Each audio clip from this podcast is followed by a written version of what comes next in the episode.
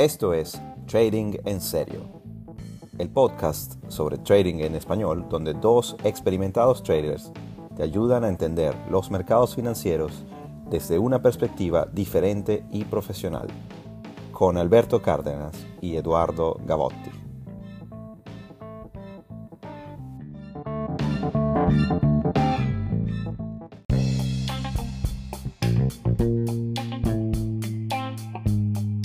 Trading en Serio es traído a todos ustedes gracias al patrocinio de nuestros socios comerciales. Si tienes una marca, producto o servicio y deseas anunciarlo en este espacio, comunícate con nosotros a través de nuestras redes sociales.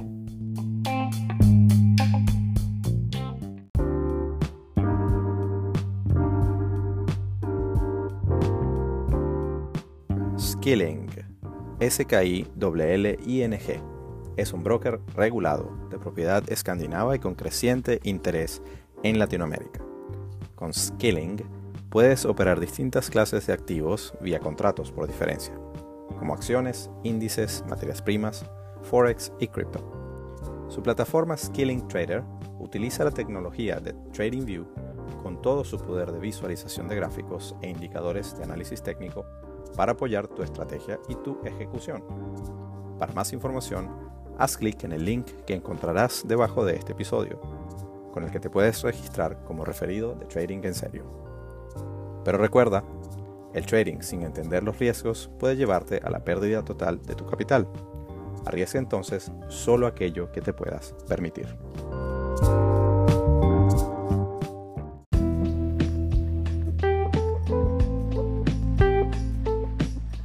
Trading en serio llega a ustedes gracias a Safe Centro de Estudios en Inversión Financiera, tu opción para formarte con todo lo que tiene que ver con los mercados financieros globales, tanto en temas de inversión como en temas de trading de operativas de corto plazo.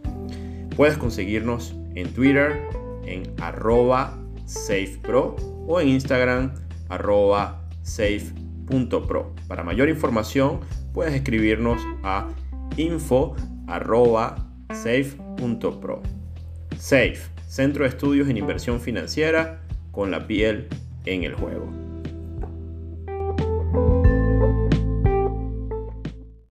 Mi pana Eduardo, ¿cómo anda? Doctorísimo Alberto Cárdenas. Señor, ¿cómo estás, brother? Oye, muy bien, muy bien. Feliz de tener este segundo episodio de esta, bueno, cuarta temporada para hablar de un tema que yo creo que, yo creo que es probablemente de los más importantes y de, para dar contexto también y, y, y, entender un poco la dinámica de los mercados, ¿no? Así es, continuamos con esta segunda, segunda, mira, con esta cuarta temporada, eh, con el segundo episodio de la cuarta temporada y la vez pasada pues hablamos de los, de los bear markets y como dijo Alberto, este, este tema es súper importante porque es la contracara de los bear markets que típicamente es lo que, lo que puede llamarse el status quo de, de los mercados que son los bull markets. Y, y, bueno, pues, o sea, cualquiera diría, bueno, si ya definieron los bear markets, entonces decimos, eh, se le sacamos el inverso, ya tenemos el bull market, apagamos el podcast y nos vamos por el fin de semana, ¿vale? Pero, pero no, no es tan así. Siempre hay mucha, mucha tela que cortar y, y, y, sobre todo desde, desde las experiencias, porque otra vez, ¿cómo sabemos que estamos en el bull? ¿Cómo, cómo nos preparamos? ¿Cómo lo afrontamos? ¿Y cómo sabemos que no estamos de repente en una trampa o, que, o, o, o, incluso peor, cuando ya está más que confirmado, ¿cómo sabemos que es todavía buen momento para, para entrar en, en el mercado? Mucha gente, es la pregunta del millón que se hace todo el mundo, ¿es bueno comprar ahora? Nosotros no vamos a dar recomendaciones de inversión aquí, señores, ni, ni recomendaciones de trading. Nosotros vamos, estamos tratando de hacer un, un, básicamente, traer un tema desde nuestra, eh, nuestro entendimiento y nuestras, nuestras experiencias para que todos ustedes puedan complementar lo que ya saben o incluso, bueno, eh, eh, retarlo. O sea, si tienen alguna visión distinta a lo que aquí se diga, yo estaría encantadísimo de leer sus comentarios, bien sea que eh, hay una sección debajo de, los episodios, los que, los que usan Spotify, eh, me acabo de dar cuenta que tienen un QA para dar preguntas. Y si no, bueno, para eso está Twitter o X, como lo quieren llamar, este, o incluso Instagram. Eh, nos pueden contactar y, y por ahí mm, empezamos el debate. Exactamente. Totalmente. Buenísimo. Mira, yo creo que tú empezaste con una, con, con una palabra clave que lo definiste como el status quo del mercado. Y a mí me parece que eso es súper relevante para la definición, porque yo creo que, primero que nada, para la gente que no, digamos que está integrándose a este mundo de los mercados, cuando uno habla de bull, primero uno habla con estas palabras en inglés, ¿no? Bull market, bear market, toda esta cosa. Pero digamos que bull, que viene de esta referencia, digamos, de esta fauna financiera que tiene que ver con, con los toros, eh, bueno, para referirse a los procesos de avance, de crecimiento, de expansión, de todo esto, pero el tema del status quo me parece súper relevante porque en líneas generales los bull markets son, como tú muy bien lo dijiste, la condición prevaleciente en términos de tiempo en cualquier mercado, en líneas generales, hablando específicamente en mercados, digamos, los más típicos, acciones, índices. Por supuesto que hay excepciones y hay mercados típicos, este, digamos, eh, perdón, particulares, pero en líneas generales, bueno, eh, las economías avanzan y la mayoría del tiempo podemos decir que los mercados están en una fase de crecimiento, de avance y de expansión, con lo cual entender eh, eso, bueno, ya es súper importante porque nos da un sesgo y así está construida la industria de la inversión y la industria financiera de que, bueno, los bull markets son mucho más permanentes en términos de tiempo de lo que puede ser el estado de un bear market o un mercado bajito. Exactamente, exactamente. Pero tú sabes, Alberto, me, es curioso y, no lo he buscado. Levanto la mano y digo, no lo he buscado. ¿De dónde salió toda esta cosa de, llamarle al, mercado alcista bull y al mercado bajista bear? O sea, obviamente luego tendrán, no, sí, bueno, porque los toros van, impulsan y tal cosa, pero ¿a quién se le ocurrió esto?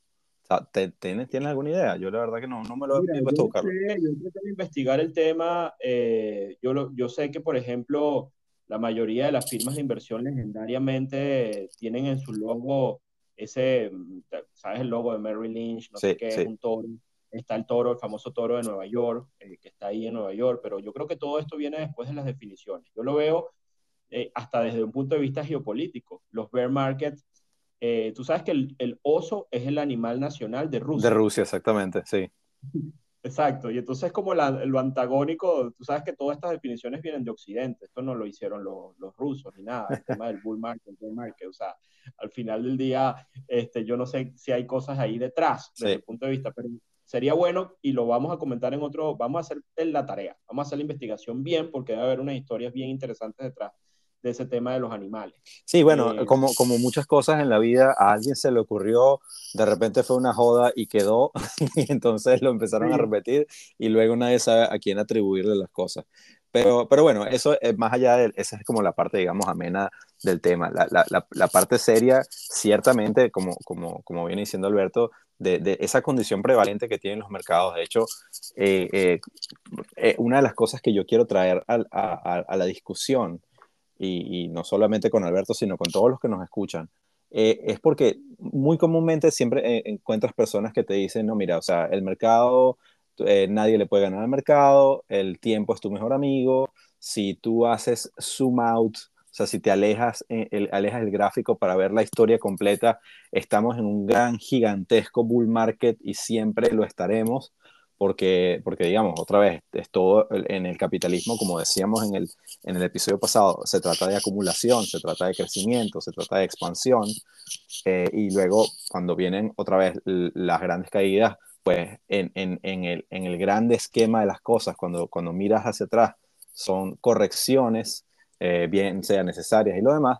Entonces hay gente que, bueno, que, que quieren volverse inversionistas, pero aquí hay dos cosas. Primero, hay una, hay una frase que me gusta mucho de, de un autor que se llama Simon Ree, que dice, bueno, no sé si él la habrá dicho originalmente, pero, pero, pero me, me, dio mucha risa que dice, una, una inversión es un trade que te salió mal.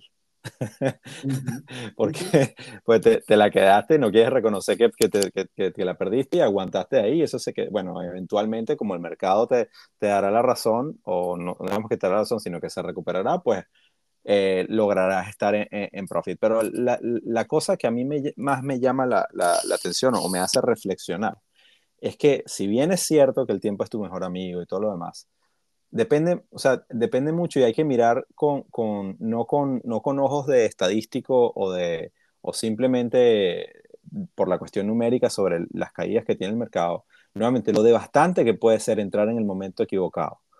Eh, no solamente para, para, la persona que está entrando en el mercado, sino también para, para toda la generación de, de, de esas, de, quienes le siguen, porque nuevamente hay un efecto multiplicador de, la influencia que pueda tener, digamos, si, como decíamos en el episodio pasado también, vienes de una familia donde, donde, te, donde te, digamos, te criaste con, con austeridad, con eh, luego una crisis financiera, tu, tu aproximación al dinero va a ser muy diferente y a las inversiones va a ser muy diferente de una persona que creció en un entorno de bonanza, que creció en un entorno de, de, de, ¿cómo se llama?, de, de, auge económico, ¿no?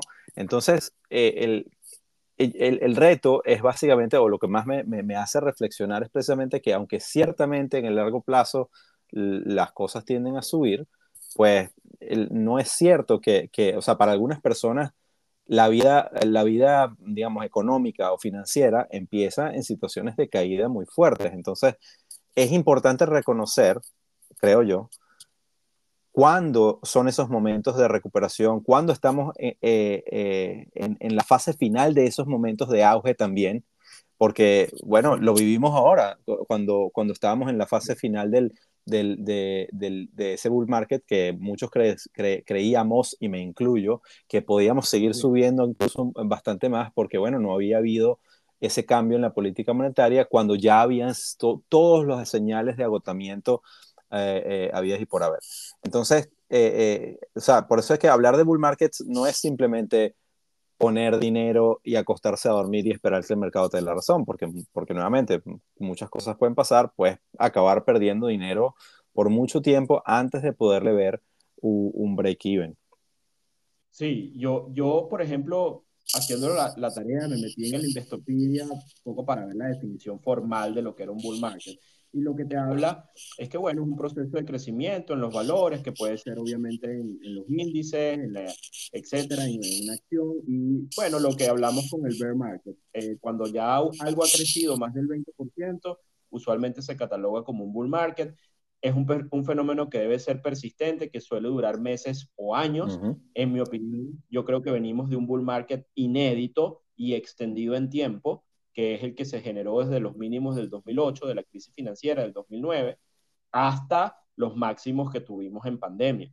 Este, para mí, esa ha sido una corrida de un bull market extraordinario, con algunas pausas en el medio, como la del 2018, que fueron muy puntuales en, en tiempo, o la del, que ya lo hablamos, la caída que hubo en marzo del COVID, pero realmente fue un bull market a toda regla, ¿no? O sea, de, de, en las extensiones de precios. Y bueno, eh, pero ha sido, en mi opinión, digamos, bastante extendido. Lo típico es que los bull market pueden durar ciclos de 3, 4, 5 años y después tienes un bear market en el medio, una pausa, vuelves otra vez y así. Y esto venimos de un periodo excesivamente persistente de bull market en la mayoría de los mercados. Y bueno, ni hablar del mercado de deuda que ahora se están pagando los platos rotos. Exactamente. O digamos no los platos rotos, pero el ajuste, pues, este, de, un, de un bull market extraordinario.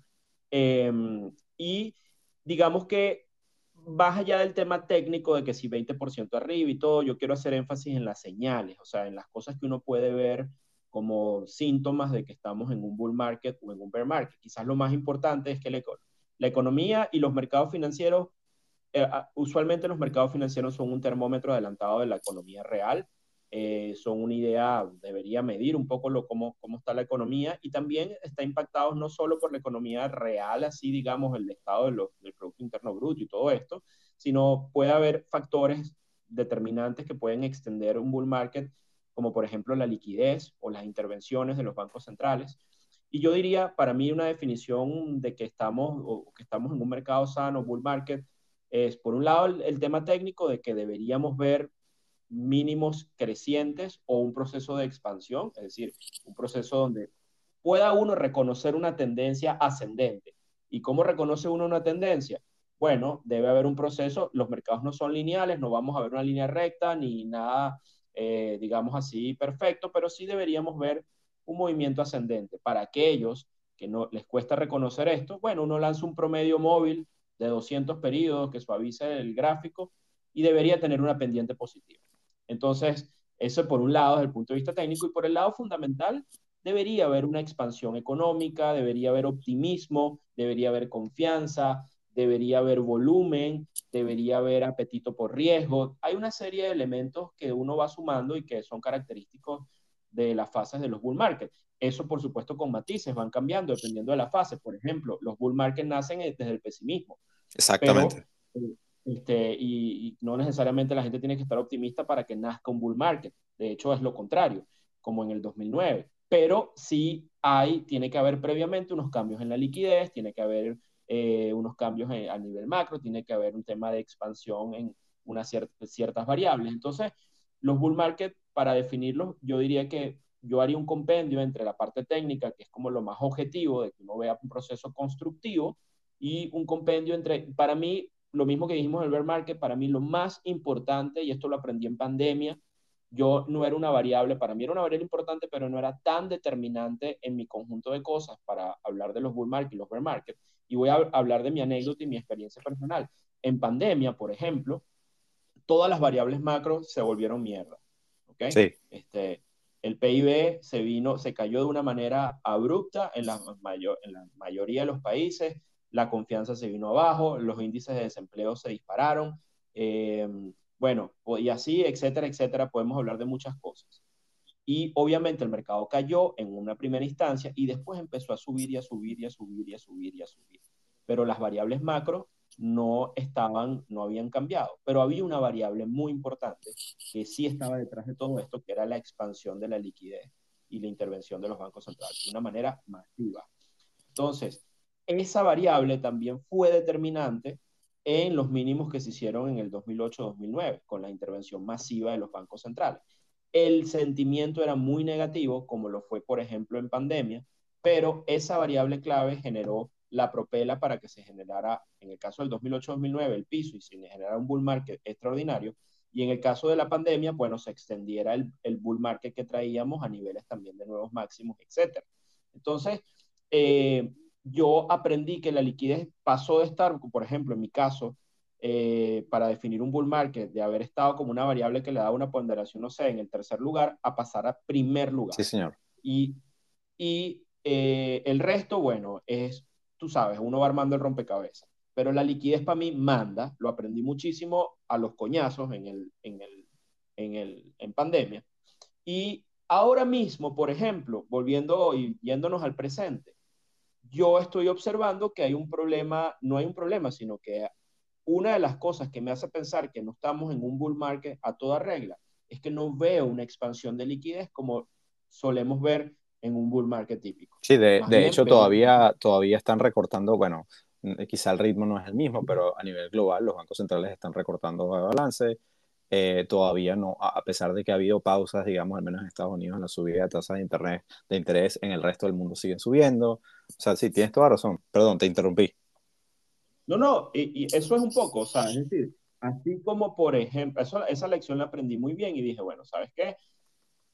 Hay que prestarle atención a la dinámica de los bancos centrales, la liquidez al final manda, los activos se mueven por esta cantidad de dinero que meten los bancos centrales. Además, lo dijimos en el episodio anterior, este es un mercado que se ha hecho ultra dependiente de la intervención de los bancos centrales. Sí. Es decir, absolutamente dependiente de, de ese accionar y, por supuesto, hay que observar esa variable. Entonces, yo observando esto, lo que es la liquidez, por ejemplo, de la, eh, del Banco Central americano, lo que está haciendo Europa, lo que está haciendo China, lo que está haciendo Japón, ese compendio de cosas. Me gusta ver el índice agregado de expansión de liquidez de estos bancos centrales. Y lo que me doy cuenta es que ha habido una reducción y está pasando, o al menos no una expansión como la teníamos antes. Y esa reducción, eh, bueno, eh, no, no, es, no es el driver que uno esperaría que soporte la continuidad de un bull market. Eso lo aprendí. Entonces, como, como por ejemplo, en pandemia, todas las cosas macro y todos los días se moría gente y los mercados no dejaban de subir, pero porque la liquidez no dejaba de expandirse, este, asimismo, en estas condiciones, sigo, eh, digo, mira, ¿sabes qué? Yo para mí esto es un bear market rally, más bien estamos sobreextendidos porque la liquidez simplemente no lo soporta. Cuando haya un cambio en la liquidez, y haya cambio en otras variables, pero especialmente en la liquidez, yo empezaré a comprar la tesis de que tenemos sostenibilidad en el, en el bull market. A menos esa fue mi lección que me dejó la pandemia. Sí, y, y, estoy de acuerdo, comparto la visión, pero eso, eso, digamos, nuevamente no quiere decir que, que, que, otra vez, mm, para que la gente tenga un poco de precaución, no quiere decir que vas a encontrar un velón gigante rojo que te va a llegar al suelo, o, o, o sea, van, a haber, van a haber momentos en los cuales eh, eh, los mercados simplemente van a ajustar, eh, tomar ganancias, este, tratar de adivinar un poco y de posicionarse correctamente para, para maximizar sus operativas. Pero hay, quiero señalar, tú bien lo dijiste, de las señales, eh, tanto técnicas como, como fundamentales de los, de en los, tanto en los ciclos de mercado, puede ser bull o bear. Creo que tiene, tiene, tienes a la mascota, no le gusta el podcast, Alberto. No, estoy interviniendo, pero nada, disculpa la Tranquilo, ya, ya, decía yo que se metió un perro en el podcast. Eh, eh, eh, espero no se llame Bull Market.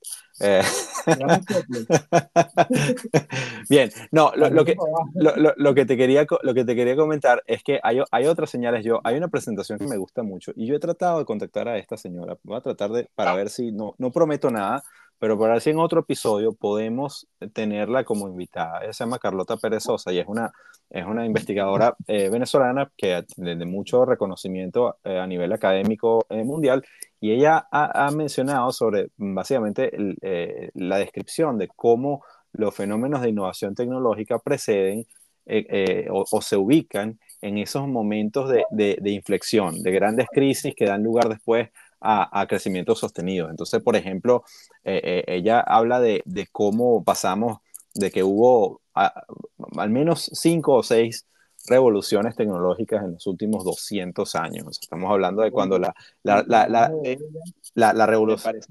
Sí, sí, no, ella es eh, de verdad increíble. Si, si lograse poder contactarla para, para tenerla en el podcast, si nos escucha alguien que la conozca, porque yo, Vamos a yo perdí su contacto y, y, creo que sería un lujo. Pero bueno, ella habla, por ejemplo, de o sea, la, cómo la revolución industrial, pues básicamente no es que ocurrió, todo estaba maravilloso y ocurrió de la nada y entonces hubo prosperidad. No, o sea, ocurre eh, luego de un momento de un cambio de paradigma del modelo feudal al modelo, al, modelo industrial y cómo eso dio lugar luego de una, de una serie de, de, de fenómenos bastante turbulentos a una prosperidad. Lo mismo cuando pasamos a la, a la, a la era de, de, la, de, las ferrovías, del, trabajo con, con, con, eh, con, el cobre, con, el, con los metales, o sea, para, para y cómo eso comunicó sobre todo a Europa y, eh, en, su momento. Luego pasamos a una, a una era de, de, ingeniería pesada, luego la era del automóvil, es decir, todas esas eras, incluyendo lo,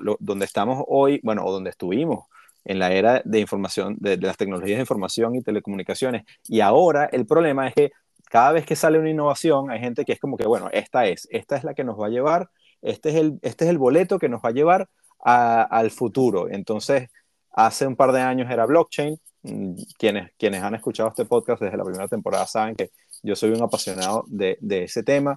Y, y, sí, bueno, mm, me llevé las tablas muchas veces con, con, con cripto en la cabeza, pero, pero aún, sigo, aún sigo defendiendo muchas de esas cosas.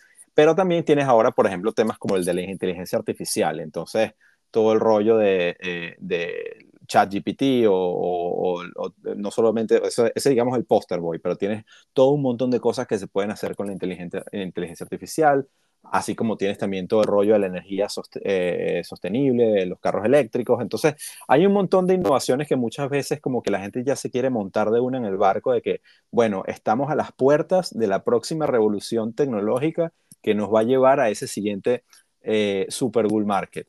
Eh, y, puede, ser, puede ser muy peligroso porque nuevamente hoy el mundo está tan interconectado y, y el eco que se, que se genera por, por el marketing de las redes sociales es tan poderoso que, que, hay veces que se pierde de vista que hay otros drivers que, que, pueden ser fundamentales, tal cual como dijo Alberto, que es que si a los bancos centrales no les da la gana, pues no les da la gana, no será el momento. Entonces, porque fíjense, fíjense una cosa, yo estaba viendo una data de, de, de bueno, cuánto, cuánto dura un, un, bear market y, en promedio, bueno, los, perdón, un bull market en este caso. Y en promedio, bueno, los, los, los bull markets han, han durado eh, una media de cuatro, cuatro años y medio, más o menos. Este, pero, pero lo que más me llama la atención es que en la medida que hemos estado avanzando en el tiempo, o sea, digamos, hacia, hacia el presente, hemos tenido bull markets mucho más sostenidos, sobre todo después de la, de la gran crisis financiera del 2008. ¿Por qué?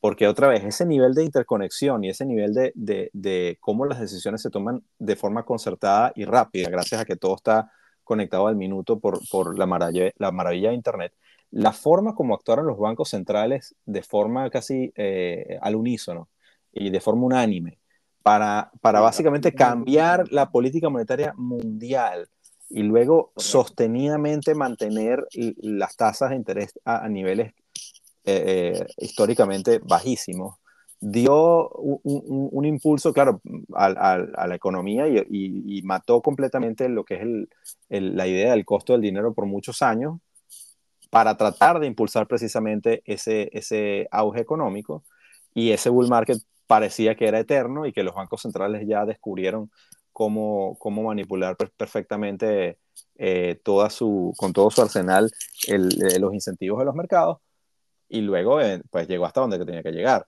Y, y, efectivamente ahora estamos en la situación contraria, donde si bien no actuaron del todo al unísono, siempre tienes a la Fed liderando y tienes luego a los otros bancos centrales siguiendo. Entonces, ¿qué quiere, quiere decir eso? Que quizás eh, la, duración del próximo bull market, eh, pues también, nuevamente, puede, estar, puede que esté eh, propulsada por todas estas innovaciones, pero dependerá mucho de cuáles son esos atributos de política monetaria que vienen dictados por los bancos centrales.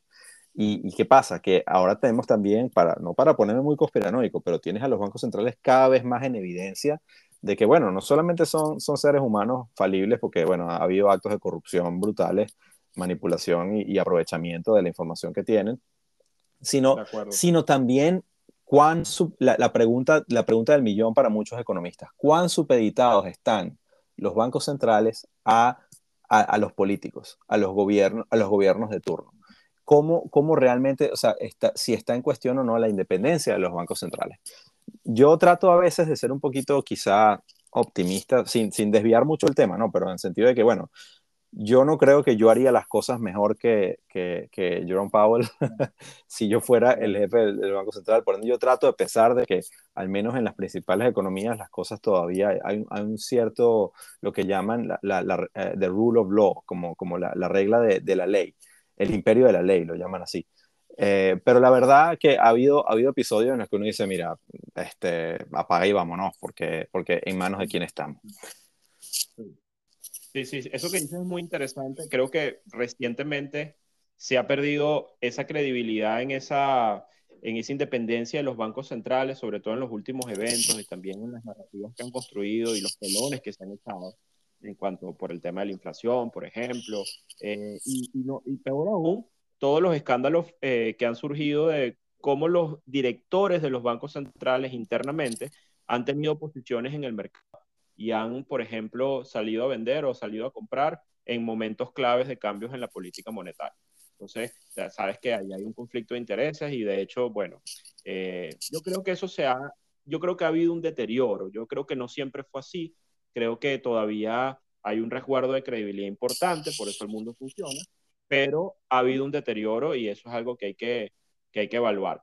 Ahora, yo te diría algo que estaba pendiente de mencionarte y es que los bull markets pueden ser de distinta naturaleza. Por ejemplo, cuando hablabas el caso de Carlota y de todo el tema tecnológico y que me parece súper interesante, que usualmente un cambio en una tecnología, por ejemplo, descubrimos mañana una nueva fuente de energía eh, y ahora se puede, no sé, en vez de energía, fusión en frío, una vaina así de eso tipo película y es una cosa súper barata y bueno, eso da cambio a una nueva era. Sí. Ese tipo de cambios importantes sin duda que generan unas expansiones increíbles, lo hemos visto en el pasado. Por ejemplo, yo, a mí me encanta estudiar la fase del mercado alcista que se vivió en Estados Unidos desde finales de los 80 hasta mm, finales de los 90. Sí.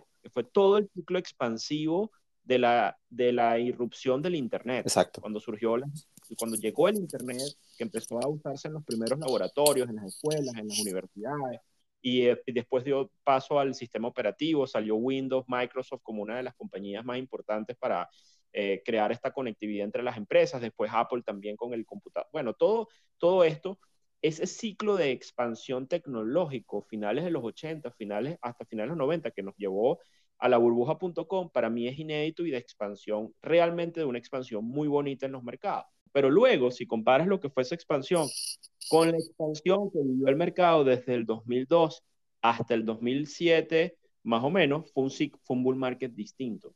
Ese otro bull market fue un bull market, por ejemplo, donde no era la tecnología el driver más importante, sino, por ejemplo, era el crecimiento de países como China. Sí. Este, y los commodities estaban volando y la, la energía estaba volando.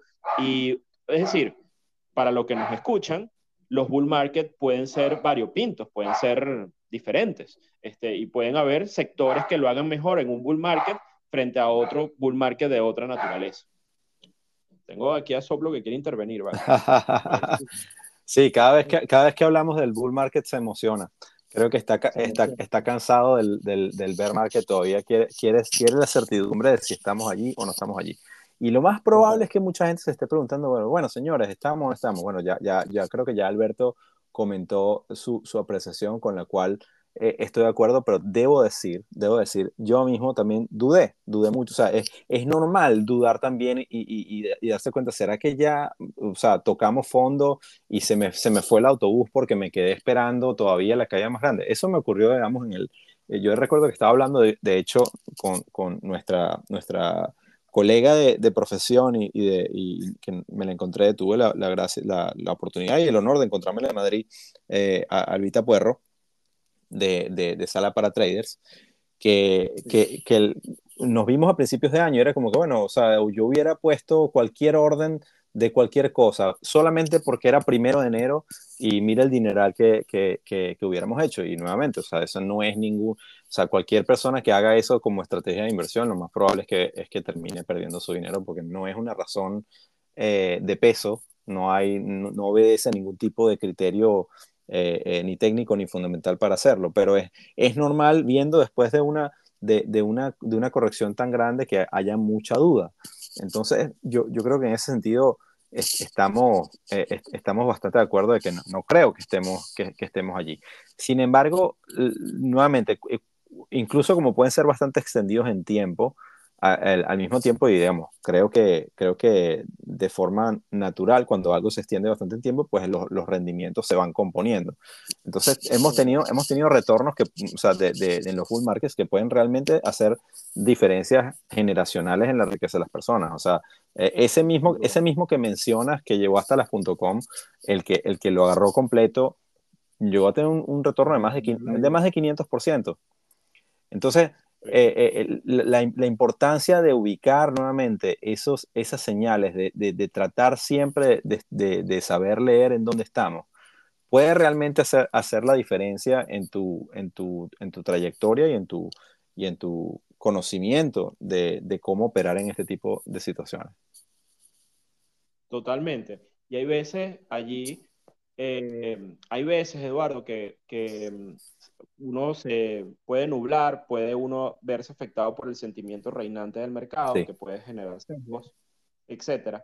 Y, y quizás nuevamente, a veces hace falta como aterrizar, ver un gráfico, ver objetivamente dónde estamos, ver la estructura del precio y en función de eso, pues preguntarse, hacer como un checklist y tener como que las cosas, por ejemplo, en mi checklist, tengo en primer lugar la liquidez, en segundo, digamos, en segundo lugar la liquidez y en tercer lugar la liquidez.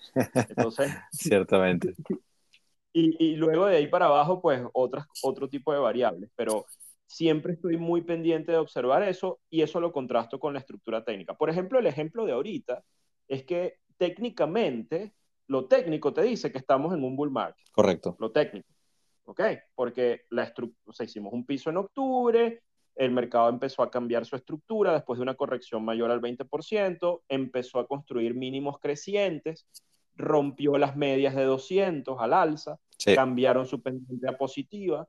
No hemos hecho un nuevo máximo en los principales índices con respecto a los máximos del 2021, pero hemos tenido una expansión muy superior al 20%, con lo cual, en teoría, por las métricas típicas, ya estamos en un bull market. Sí, y en este momento no, no hemos atravesado a la baja, o sea, la, la media de 200 periodos en el diario.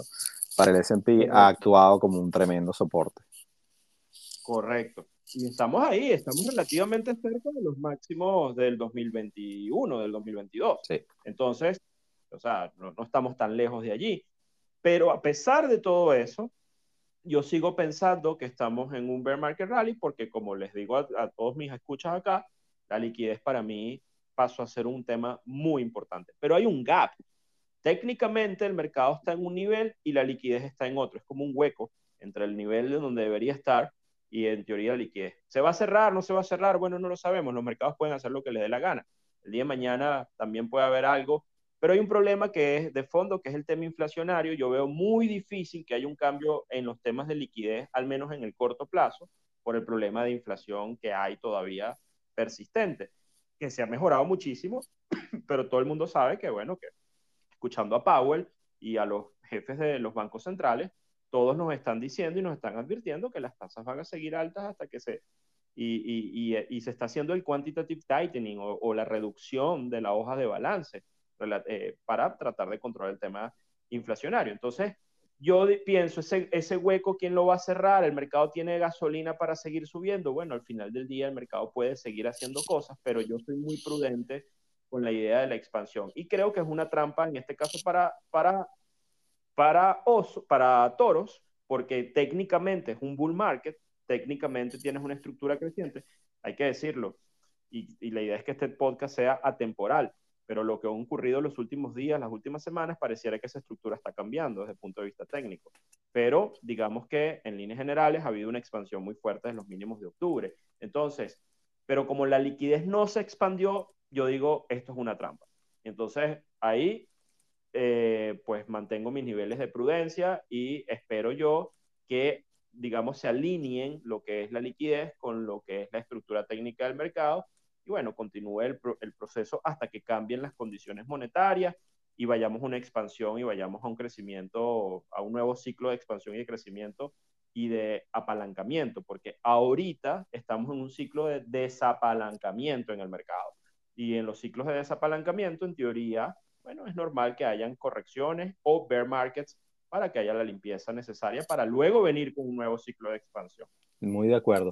Y Alberto, una pregunta. ¿Qué, qué, qué le dices a una persona que te, que te responde, a mí eso de bull, bear, eso no me importa porque yo opero solamente en muy corto plazo, y, y, a mí eso me la suda, yo pues hago lo que me dé la gana. Es una excelente pregunta, es una excelente pregunta. Yo he hecho algunas métricas desde el punto de vista de la operativa de muy corto plazo.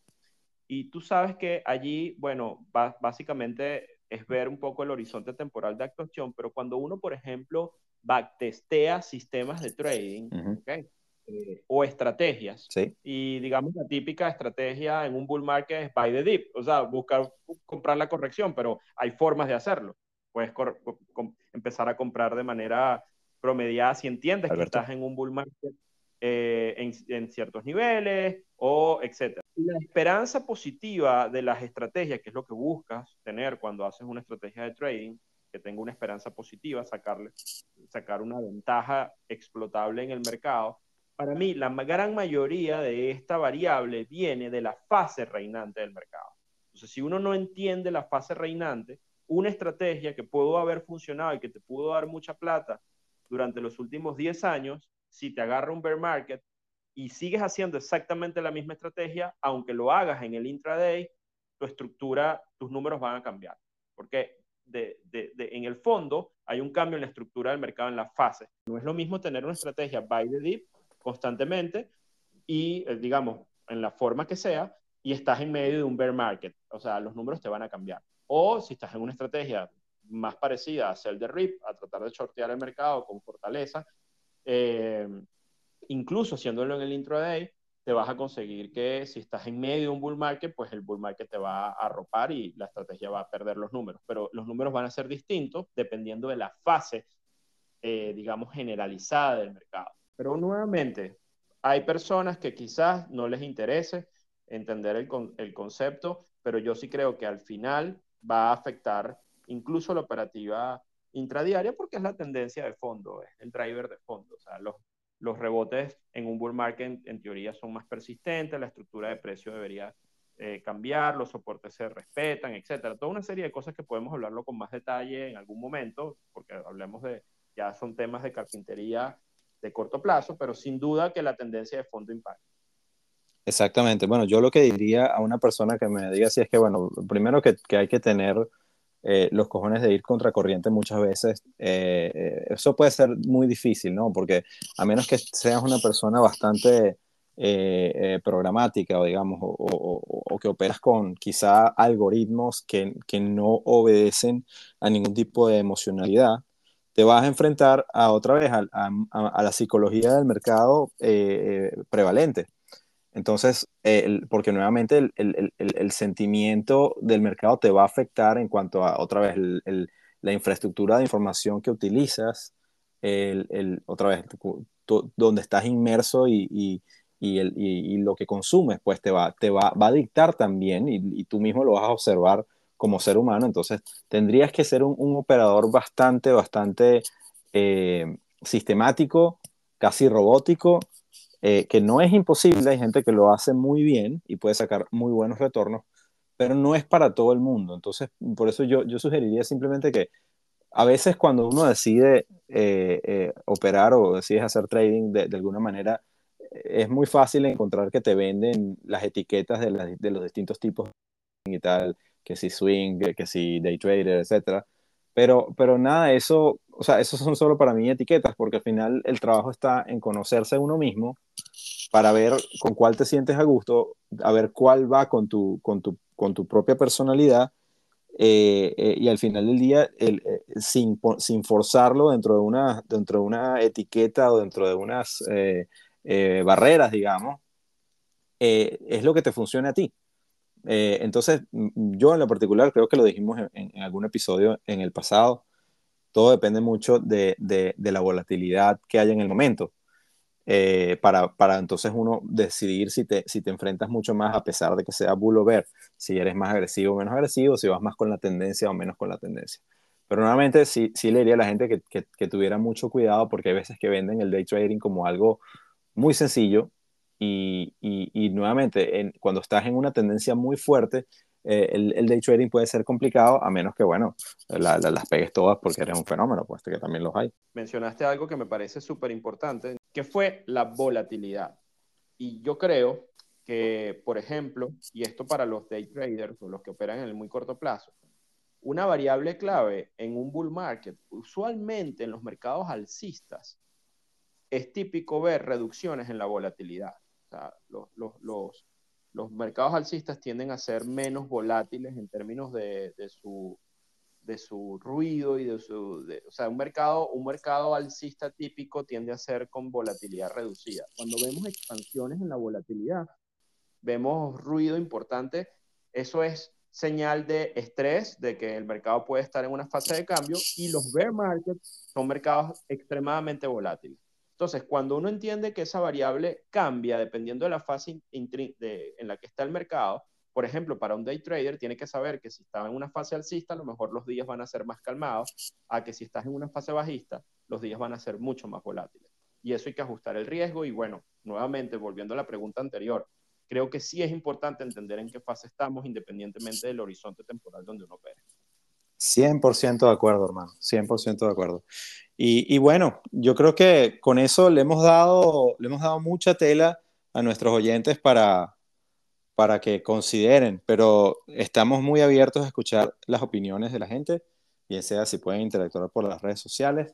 Tampoco olviden, eh, pues bueno, somos afortunados que tenemos, tenemos gente que nos apoya, tenemos sponsors, así que si pueden darle un vistazo, nos hacen un grandísimo favor.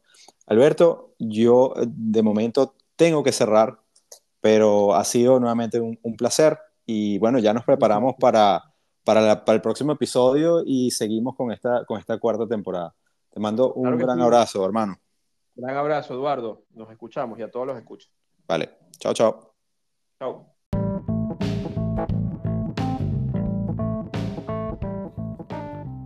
Esto ha sido Trading en Serio. Síguenos en Twitter X e Instagram en arroba trading en serio y en TikTok arroba tradingenserio.podcast.